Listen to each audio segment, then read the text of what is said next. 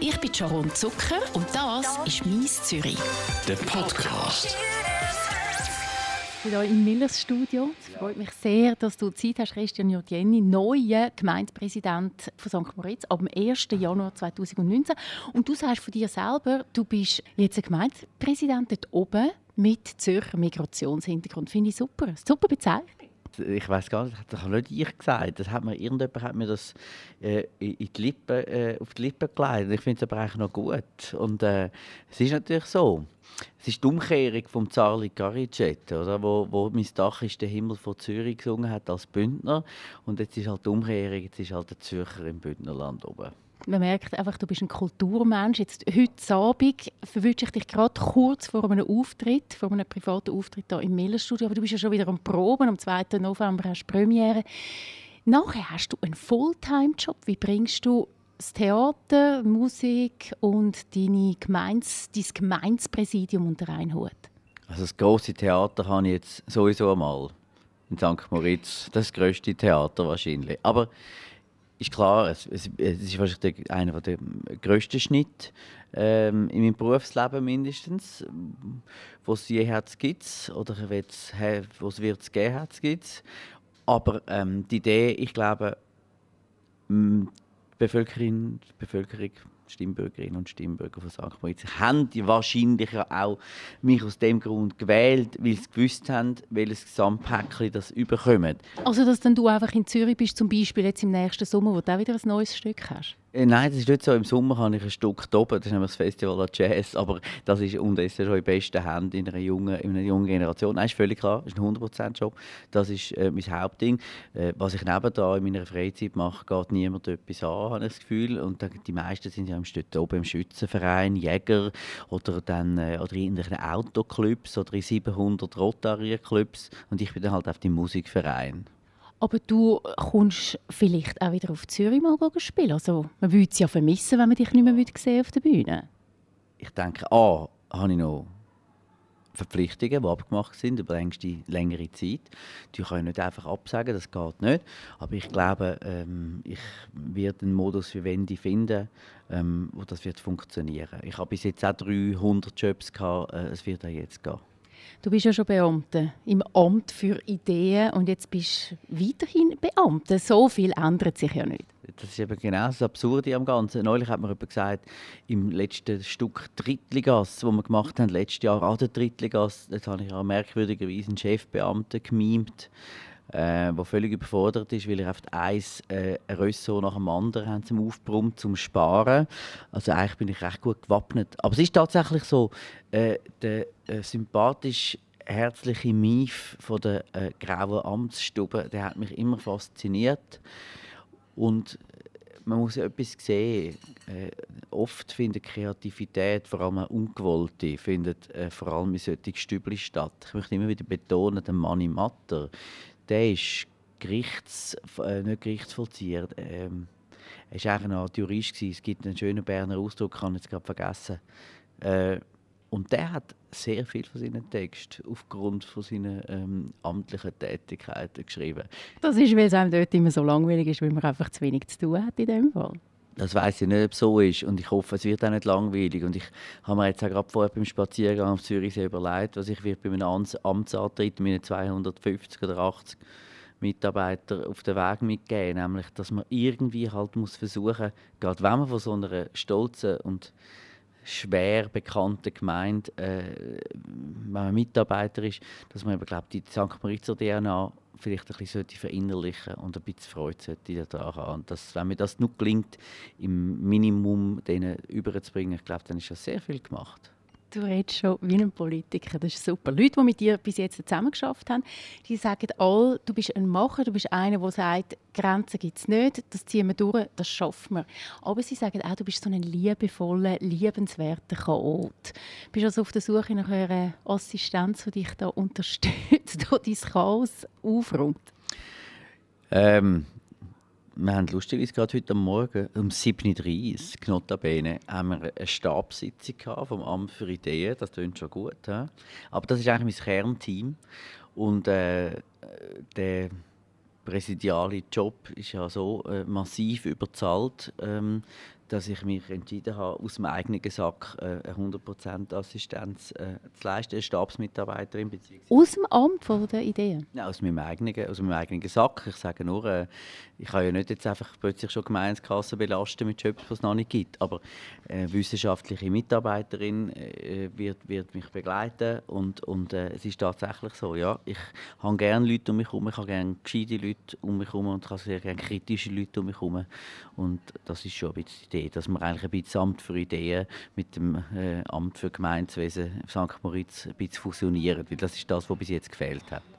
Du selber bist ja nicht in einer Partei, du bist als Parteiloser gewählt worden. Du versteckst also, also nicht hinter irgendeinem Parteiprogramm oder hinter zwei oder drei Buchstaben. Aber für was stehst du? Wenn ich jetzt meinem grossen Vorbild, ähm, Jon Gnarr aus Reykjavik, würde, äh, folgen äh, dann würde ich sagen, für gratis Badtücher in jedem Hallenbad und, und für einen Eisbär im Zoo man muss sich mal vorstellen, dass der mit so einem Parteiprogramm fast Staatschef wurde, oder Chef wurde eigentlich von der grössten oder wichtigsten isländischen Stadt. Ähm, ich stehe für Aufbruch, für, für äh, Weitergehen, für Bewegung, für äh, Aufwachen aus einem andauernden Winterschlaf. 10, 15 Jahre Zwischensaison war jetzt dort oben. Gewesen. Und harte Verhandlungen und penetrante Verhandlungen und nochmal und nochmal und nochmal probieren. Für das stehe ich. Du hast in einem Interview mit dem Victor Jacobo gesagt, du könntest dir auch eine Fusion vorstellen von St. Moritz, Pontresina, Sils, Celerina. Ist das dein Ernst? Ja, das ist mehr als mein Ernst. Das ist sogar, also, wenn man meinen Nachnamen Jenny richtig ausspricht, dann heisst es eben nicht Jenny, sondern Jenny. Ich bin Glarner ursprünglich also auf dem Papier. Und das rechtfertigt die Fusion? Das rechtfertigt mindestens, dass ich mich sehr intensiv mit Fusionen auseinandergesetzt habe. Das Glanerland hat 2011 die Hausaufgaben gemacht, von über 30 Gemeinden auf drei Gemeinden fusioniert und sind jetzt parat für die Zukunft. Es hat sicher sehr weh zuerst, es ist komplex, die Leute sind verängstigend, weil, verängstigt, weil äh, es passieren plötzlich Sachen, wo man nicht genau weiß, wie es rauskommt. Aber jetzt ist der Kanton Glarus parat für die Zukunft. Und ein ähnlicher Fall ist das Ober- und Unterengadin, also eigentlich das gesamte Hochtal. Und eigentlich führt früher oder später überhaupt nichts an dem vorbei. Und ich denke immer, es ist viel gescheiter, äh, nicht aus Not zu fusionieren, sondern wenn es einem noch halbwegs gut geht. Weil vier Gemeinden, wo, es miserabel geht oder schlecht anstehen, wenn die fusionieren, vier mal null gibt auch null. Also tut man lieber fusionieren, wenn es noch gescheit ist und Sinn macht, wenn man kann halbwegs gerade ausschauen und nicht gerade schon den Kopf unter Wasser hat. Also ja, sagen wir mal, Teilfusion oder ein Zusammenschluss von der Oberengadiner Seegemeinden würde durchaus Sinn machen. Zweite politische Agenda, die du hast oder du dir kannst vorstellen ist, es hat 1600 Fremdarbeiter in St. Moritz und denen könntest du dir vorstellen, das Wahlrecht geben. Auch das ein Punkt, den du machen willst? Das ist allerdings äh, ein schönes Thema. Das hat, wenn ich mich nicht komplett täusche, ich muss aber mal auf den Grund gehen, Arosa hat das gemacht bei der Fusion. Und man muss einfach etwas sehen, das Engadin, vor allem das Oberengadin, lebt von derart vielen Fremdarbeitern. Das ist ein großer Teil, der die Gemeinde ausmacht. Es sind fast 1500, 2000 Fremd, also Fremdarbeit. Was heisst Fremdarbeit? Die wohnen 40, 50 Jahre dort. Die Kinder gehen in die Schule, reden Romanisch oder perfekt Schweizerdeutsch oder Bündner Dialekt. Die zahlen dort Steuern. Wieso sollen die nicht ab einem gewissen Moment auch mitreden können? Gut, also du stehst für das ein und schaust, ob das möglich ist in dem Fall. Ja, absolut, ja. Das dunkelt mich sehr wichtig für die Integration und das macht total Sinn. Reden wir jetzt ein bisschen über St. Moritz. Du und ich haben ja schon ein paar Mal über das geredet und wir sind da nicht so gleicher Meinung. Du sagst, St. Moritz ist nicht nur Pelzmäntel und Champagner. Was ist es denn noch? Man muss vorne anfangen, um St. Moritz zu verstehen. Es ist 1856 entstanden durch Engländer, die in das Hochtal gekommen sind und äh, unfassbare Natur angetroffen haben und gesagt haben, das ist ein, äh, für uns ein Spielplatz auf höherem Niveau. Und der Spielplatz auf den kann man stolz sein. Der Spielplatz ist genial, weil es gibt ganz wenige Orte auf der Welt mit so einer unfassbar tollen Infrastruktur auf engem, auf engem Platz. Es ist ein hochalpines Tal, wo schneesicher ist. Dort oben sind Sachen möglich. Sind, man muss es als Stadt eigentlich verstehen. Und eigentlich muss man ganz klar sehen, dass St. Moritz je länger je mehr eine hochalpine Stadt muss werden. Das heißt, man muss sie urbanisieren. Im Moment ist es weder Fisch noch Vogel. Im Moment es ist weder ein schönes Dörfli, nein, es ist eben kein schönes Dörfli. Es hat durchaus seine absolute penetrante Hässlichkeit leider auch. Und dank euren Medien werden auch immer die gleichen verschissenen Bilder zeigen mit irgendwelchen Russinnen. Jetzt muss ich mich ausreden lassen. Mit irgendwelchen Russinnen, die ihr äh, bepelzte Budeli gehen, gehen auf dem St. Moritzer See mit der Champagnerflasche laufen lassen. Ja, das ist zwei Wochen, ist das so aber das sind zwei Wochen von 52 Wochen. Und dann gibt es noch andere 50 Wochen. Und die sind entscheidend. Und die anderen 50 Wochen, mindestens habe ich sechs jeweils, seit jetzt zwölf Jahren kennengelernt im Sommer. Wir haben das Festival der Jazz gegründet. Wir haben den Brand Top of the World gefüllt mit Inhalt, wie auch ganz viele internationale Galerien jetzt dort kommen. Künstler kommen dort seit Jahrhunderten, also Jahrzehnten.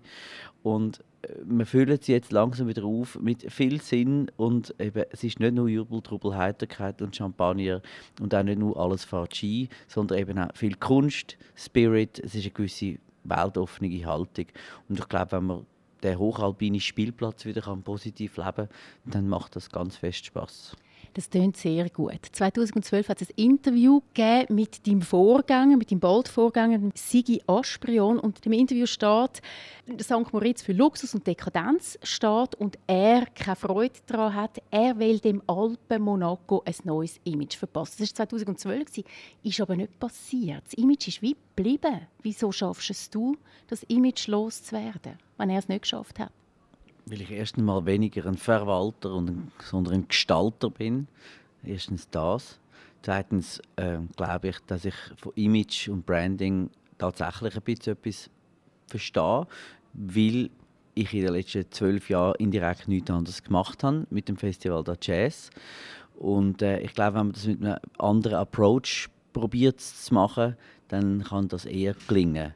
Äh, aber ich weiß nicht, ob es mir gelingt. Ich hoffe es einfach. Und ich mache mich dran und habe Hoffnungen, dass mindestens ein Teil könnte gelingen In den nächsten vier Jahren? Ja, vielleicht die ersten vier oder acht. Ich weiß es auch nicht genau, was wird sein. Aber wir müssen mal irgendwann anfangen. Was wird deine erste Amtshandlung sein als Gemeindepräsident von St. Moritz am 1. Januar? Oder vielleicht ist es dann auch der zweite oder der dritte. Der Rausch darf schon ausschlafen mal überlegen, welche Bilder ich wo in meinem, in meinem Amtsstübli aufhängen tue. Äh, und dann wir das Rauchverbot abschaffen in meinem Amtsstübli. Und dann schauen wir mal ein bisschen höckeln und schauen. Das ist aber eine riesige politische Agenda, die du da schon hast.